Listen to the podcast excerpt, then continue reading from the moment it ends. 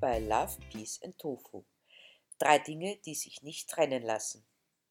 Heute nun, wie versprochen, der zweite Teil der Geschichte Du bist mehr. Unvermittelt löste sich Yvonne aus Marks Umarmung und sah ihn an. Was hältst du davon, wenn wir zum Stand zurückgehen und ich dich den anderen vorstelle? Du wärst eine tolle Stütze für unsere Arbeit, natürlich nur, wenn du willst, schlug Yvonne ihm vor. Meinst du? Fragte Mark, und es klang Resignation aus seiner Stimme. Ich kann mir nicht vorstellen, dass mich die anderen akzeptieren. Und ich bin mir sicher, zeigte sich Yvonne überzeugt, um ihn an der Hand und mit sich mitzunehmen. Als sie beim Stand der LLL ankamen, ging Yvonne, ohne dass sie Marks Hand losließ, zum ersten Aktivisten. Stefan, darf ich dir Mark vorstellen? sagte sie, woraufhin der angesprochene Mark die Hand reichte. Hallo, schön dich kennenzulernen, meinte Stefan, als wäre es das Selbstverständlichste auf der Welt. Mark möchte uns unterstützen, fügte Yvonne nun hinzu. Das ist toll, wir können jede Hilfe gebrauchen. Herzlich willkommen, erklärte Stefan, und Mark kam aus dem Staunen nicht mehr heraus. Nicht einmal gezuckt hatte dieser Aktivist, als er Mark sah. Das war ihm noch nie passiert.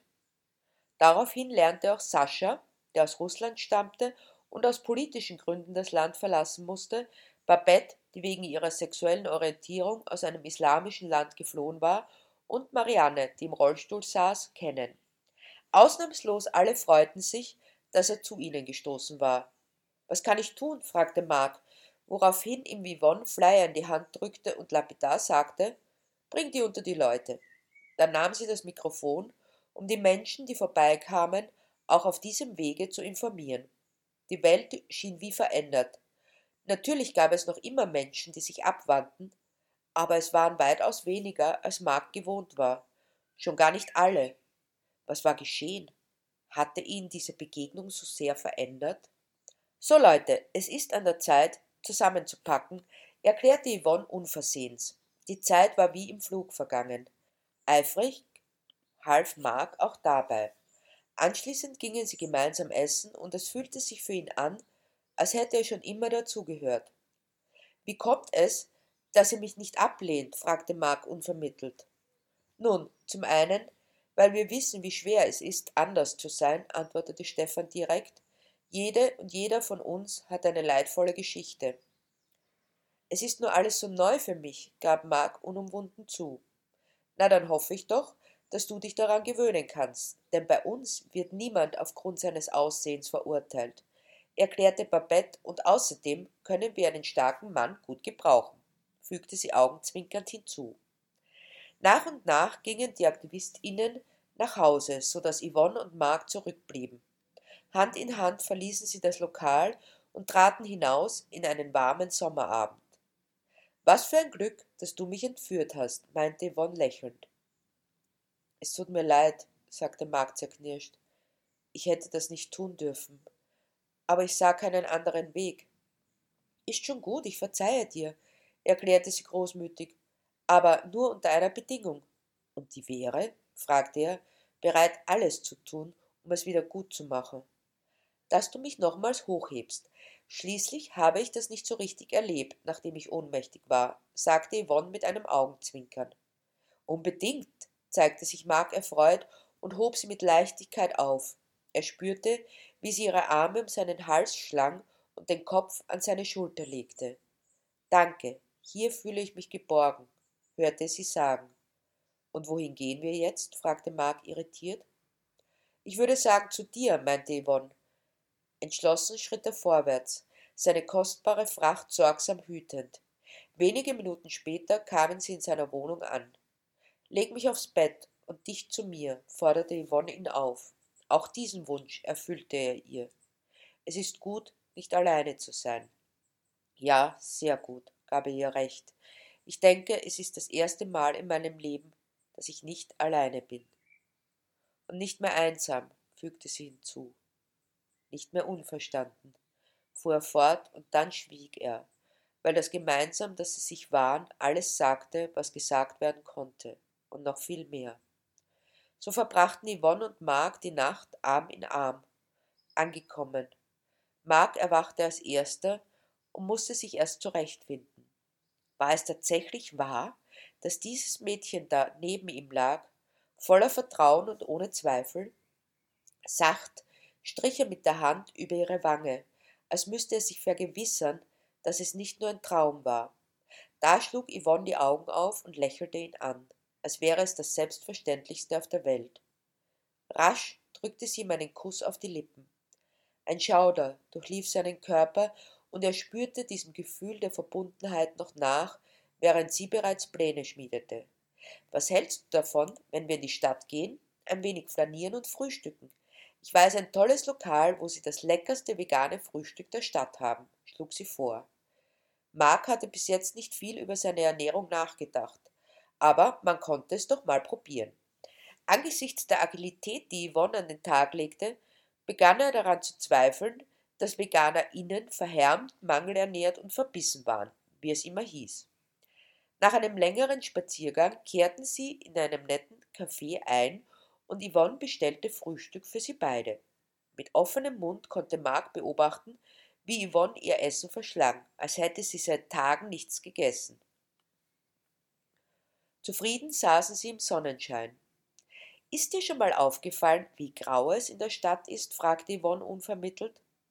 Und mir scheint, das färbt auf die Menschen ab, so triest, wie sie dreinschauen. Ein bisschen Farbe wäre sicher nicht schlecht, stimmte ihr Mark zu, und die paar kleinen Blümchen richten nicht viel aus. Das schafft nur die Kruvunkula-Blume, erklärte Yvonne beinahe feierlich. Kruvunkula-Blume? wiederholte Mark ungläubig und ließ das Wort sacht über seine Zunge rollen. Er hatte nicht viel Ahnung von Botanik. Das wusste er, aber wenn er von solch einer Blume schon mal gehört hätte, dann hätte er es sich sicher gemerkt, so ausgefallen wie der Name war. Yvonne sah ihm seine Verwirrung an und lächelte schelmisch. Als Kind war ich sehr viel alleine, und so begann ich mir Geschichten auszudenken, erklärte sie, weil sie ihn nicht länger im Dunkeln tappen lassen wollte. Und eine dieser Geschichten war jene über die Grovunkula-Blume die über eine bunt schillernde Blüte verfügt und im Regenwald Südamerikas wächst. Diese Blume mit ihren vielen Blütenblättern hat natürlich eine besondere Fähigkeit. In ihrem Kelch sammelt sich das Wasser und wenn man damit in Berührung kommt, wird man geheilt, egal ob innerlich oder äußerlich. Auch schon der Anblick genügt, um Menschen fröhlicher, versöhnlicher und verständnisvoller zu stimmen. In meiner Geschichte zog ich aus, um diese Blume zu suchen. Natürlich reiste ich mit einem fliegenden Regenschirm. Hast du sie gefunden? hakte Mark ein. Natürlich, sagte Yvonne versonnen. Meine Geschichten hatten immer ein Happy End. Ich kam bei der Blume an, nahm ein wenig von dem Wasser mit und ließ sie ansonsten unangetastet. Denn sie zeigt sich nur denen, die sie nicht besitzen möchten, weil sie allen Gutes tun will, allen gleichermaßen. Ich habe dann natürlich noch viele Abenteuer mit meinem fliegenden Regenschirm erlebt. Und weißt du was? Ich werde die Welt ein wenig bunter machen mit der Kruwunkeler-Blume. Und noch bevor Mark nachfragen konnte, was sie denn genau damit meinte, war sie auch schon aufgestanden, setzte sich auf das Pflaster neben ihrem Tisch, holte die Straßenkreiden aus ihrer Tasche und begann zu malen.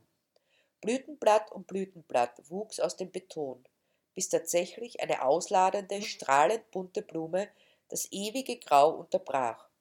Yvonne begutachtete ihr Werk zufrieden, als plötzlich ein Schatten über sie fiel. Herrns, das können Sie ja nicht machen, ertönte eine missgelaunte Stimme über ihr. Yvonne sah an der Gestalt hinauf, die sich breitbeinig vor ihrer Blume und ihr postiert hatte und unschwer an seiner Uniform als Polizist identifiziert werden konnte. Sie sehen ja, dass ich kann, antwortete Yvonne reflexartig, während sie der Amtsperson fest in die Augen sah. Das ist Verschmutzung und das kann ich nicht dulden, erklärte dieser mürrisch. Wenn das auch jeder tadert.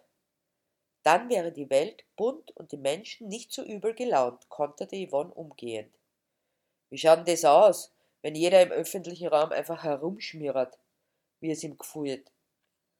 fuhr der Polizist fort. Sie sagen es im öffentlichen Raum, erwiderte Yvonne. Sollte dieser nicht auch von der Öffentlichkeit gestaltet werden? Von der Öffentlichkeit durch die gewählten Vertreter, konterte der Polizist. Deshalb haben wir ja die Politiker, die wissen, was kehrt, was nicht und was die Menschen wollen. Der öffentliche Raum ist viel zu lange schmählich vernachlässigt worden, sagte Yvonne würdevoll. Es muss überhaupt viel mehr gelacht, getanzt und verschönert werden. Die Menschen treffen einander und machen ihr Leben bunter. Dazu ist der öffentliche Raum gut. Kunst muss frei und sichtbar sein. Wir müssen den öffentlichen Raum wieder zurückerobern und ihn nicht irgendwelchen PolitikerInnen überlassen, die oft keine Ahnung vom Leben haben. Das ist also auch noch Aufwiegelung zu einer Straftat, stellte der Exekutivbeamte fest. Sie werden jetzt sofort dieses Machwerk beseitigen, oder ich nehme es mit. Aufwiegelung zu einer Straftat? Mitnehmen? wiederholte Yvonne nun ernst, während sie sich auf die Füße stellte. Ich werde das so lassen, wie es ist, denn dieses Kunstwerk wird der nächste Regen wegwaschen, und dann kann wieder was Neues entstehen. Ausweis, fuhr der Polizist grimmig fort. Nein, erwiderte Yvonne fest. Sie müssen ja nur ausweisen, versuchte der Beamte seine Autorität ins Feld zu führen. Nein, muss ich nicht, erklärte Yvonne, die genau wusste, dass der Polizist sie belog. Wenn ich Sie bei einer Straftat erwischt, dann ja, meinte dieser nun. Ich habe aber keine Straftat begangen, meinte Yvonne. Verschmutzung des öffentlichen Raums, das ist ein Straftatbestand. Und da nahm der Uniformierte einen weiteren Versuch. So ein Unsinn, brach es aus Yvonne heraus. Das wohl Verschmutzung sein? Eine wunderschöne bunte Zeichnung, die noch dazu bald wieder weggewaschen sein wird, aber die Betonklötze, die wir uns jeden Tag anschauen müssen und davon trübsinnig werden, die nicht mehr verschwinden, die sind keine Verschmutzung? Das werden wir auf der Wache klären, meinte der Polizist. Sie kommen jetzt mit. Ich komme sicher nirgendwohin mit, sagte Yvonne mit allem Nachdruck. Sie müssen aber, das ist Ihre Pflicht, erklärte ihr gegenüber. Nein, das stimmt nicht, erwiderte Yvonne kurz. Sie wollen also sagen, dass ich lieg? fragte der Polizist. Nein, ich sage nur, dass es nicht stimmt, meinte Yvonne beinahe schon amüsiert. Dabei war es alles andere als lustig, wenn sie daran dachte, wie viele brave BürgerInnen sich einreden ließen, dass sie sich ausweisen müssten, bloß weil ein Exekutivorgan gerade lustig war oder jemanden mitnahm, der ihm nicht zu Gesicht stand. Es war eigentlich eine gut durchdachte Masche, denn im Nachhinein hieß es dann natürlich, dass die Menschen das doch alles freiwillig gemacht hätten und einfach kooperativ waren. Und die Polizei sagt natürlich immer die Wahrheit. So wird es uns beigebracht. Dann nehme sie jetzt mit, erklärte der Polizist, dem mittlerweile die Zornesröte ins Gesicht gestiegen war, wohl weil er in Yvonne jemanden gefunden hatte, die sich weder von seiner Uniform noch von seiner Autorität einschüchtern ließ. Wie Sie wollen, meinte Yvonne, woraufhin der Uniformierte sie am Arm nahm und Anstalten machte, sie mitzunehmen. Im selben Moment legten sich zwei starke Arme um das tierliche Mädchen, sie zu schützen. Der Polizist musste die Augen weit heben, um dem Menschen, der sich nun für Yvonne einsetzte, ins Gesicht sehen zu können. Dann müssen Sie aber auch mich mitnehmen, sagte Mark fest. Man konnte richtig sehen, wie der Polizist schluckte.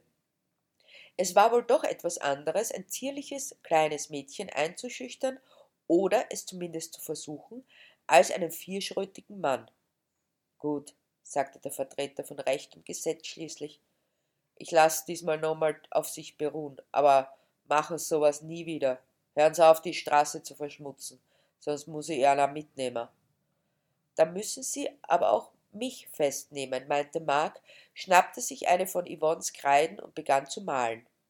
Und mich auch, sagte eine Dame, die offenbar das ganze Gespräch belauscht hatte, um sich dann zu Mark zu gesellen und ebenfalls zu malen. Nach und nach kamen immer mehr Menschen hinzu, alte und junge, gut und weniger gut situierte, um den öffentlichen Raum zurückzuerobern. Yvonne spürte, wie ihr Freudentränen in die Augen stiegen über so viel Solidarität. Tapfer lächelte sie den Polizisten an, der ein wenig bestürzt das Geschehen beobachtete und dann entschlossen das Weite suchte. Vielleicht war er auch nur so böse, weil er nicht malen durfte, dachte Yvonne. Dann setzte sie sich neben Mark, um mit allen anderen die Welt ein klein wenig bunter zu machen, auch wenn es nur temporär wäre. Yvonne war sich im Klaren darüber, dass dieses Unternehmen Konsequenzen haben würde. Die Obrigkeit würde es nicht so einfach hinnehmen, dass die Welt plötzlich bunt und einladend war, gestaltet nach den individuellen Vorstellungen der Menschen. Es kommt einer Rückeroberung des öffentlichen Raums gleich, sagte sie unvermittelt, so dass Mark aufsah und sich umblickte.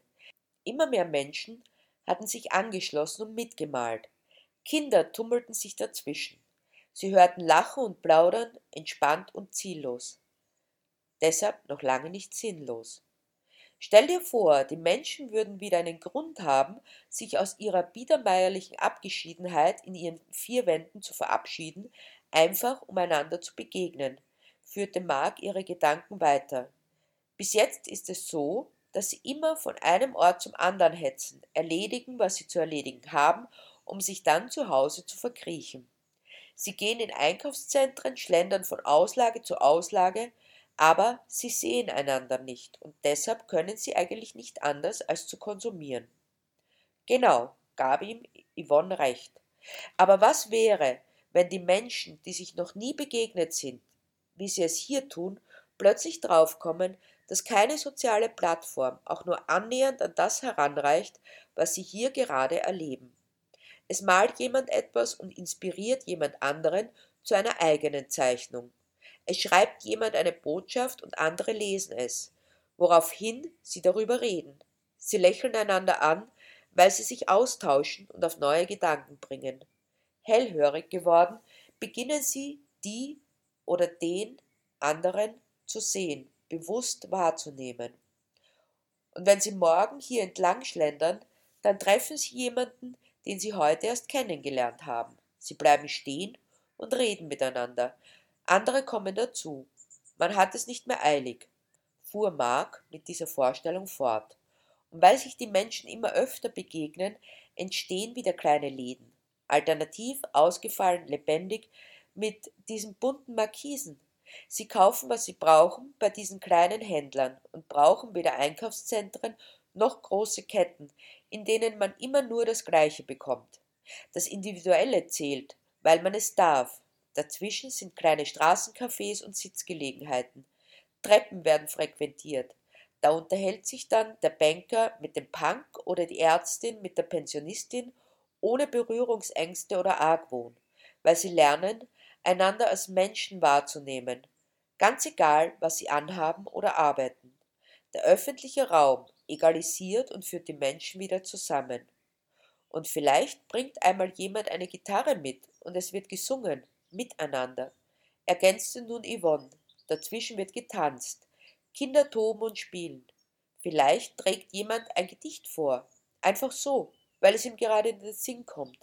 Es findet Aufmerksamkeit. Man fühlt sich beschenkt, bereichert. Man kann einander helfen, sagte Mark. Man sieht die alte Frau, die sich mit ihrem Einkauf abmüht und nimmt ihr die Last ab. Man sieht den kleinen Jungen, der tief betrübt ist, weil er eine schlechte Note bekommen hat, und muntert ihn auf.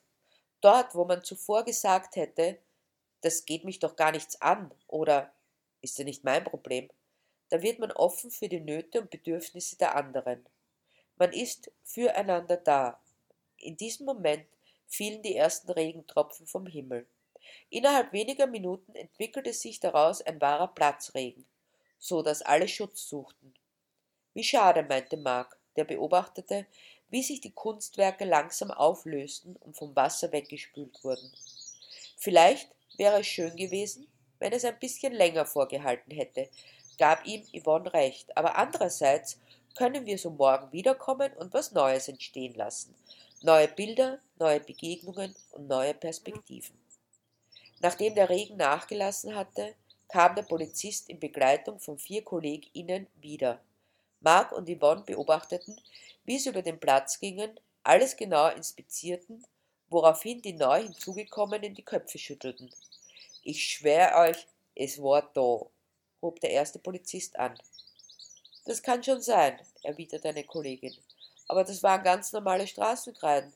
Der Regen hat alles weggewaschen und entspricht damit wohl hoffentlich wieder deinem Ordnungssinn. Darum geht's nicht, meinte ersterer. Wenn er sie doch Schule macht und immer mehr Menschen mahner, sie konnten so ein Chaos veranstalten, Da wäre es mit der Ordnung und Sicherheit vorbei. Was wäre das für eine Ordnung und Sicherheit, die sich von ein paar Straßenbildern zerstören ließe? fragte die Polizistin nach. Das ist erst der Anfang. Man muss solche anarchistischen Ausschreitungen im Keim ersticken, erklärte der Exekutivbeamte ernst. Darauf schüttelten die KollegInnen die Köpfe und verließen den Ort der angeblich anarchistischen Graswurzelbewegung. Vielleicht hatte er gar nicht so Unrecht. Es muss schon schlimm sein zu erleben, dass die Menschen Freude und Spaß am Leben haben, wenn sie mehr sind als Arbeit und Konsum, wenn sie leben. Wenn euch die Geschichte gefallen hat, dann hört das nächste Mal einfach wieder rein, wenn es heißt Love, Peace and Tofu. Drei Dinge, die sich einfach nicht trennen lassen.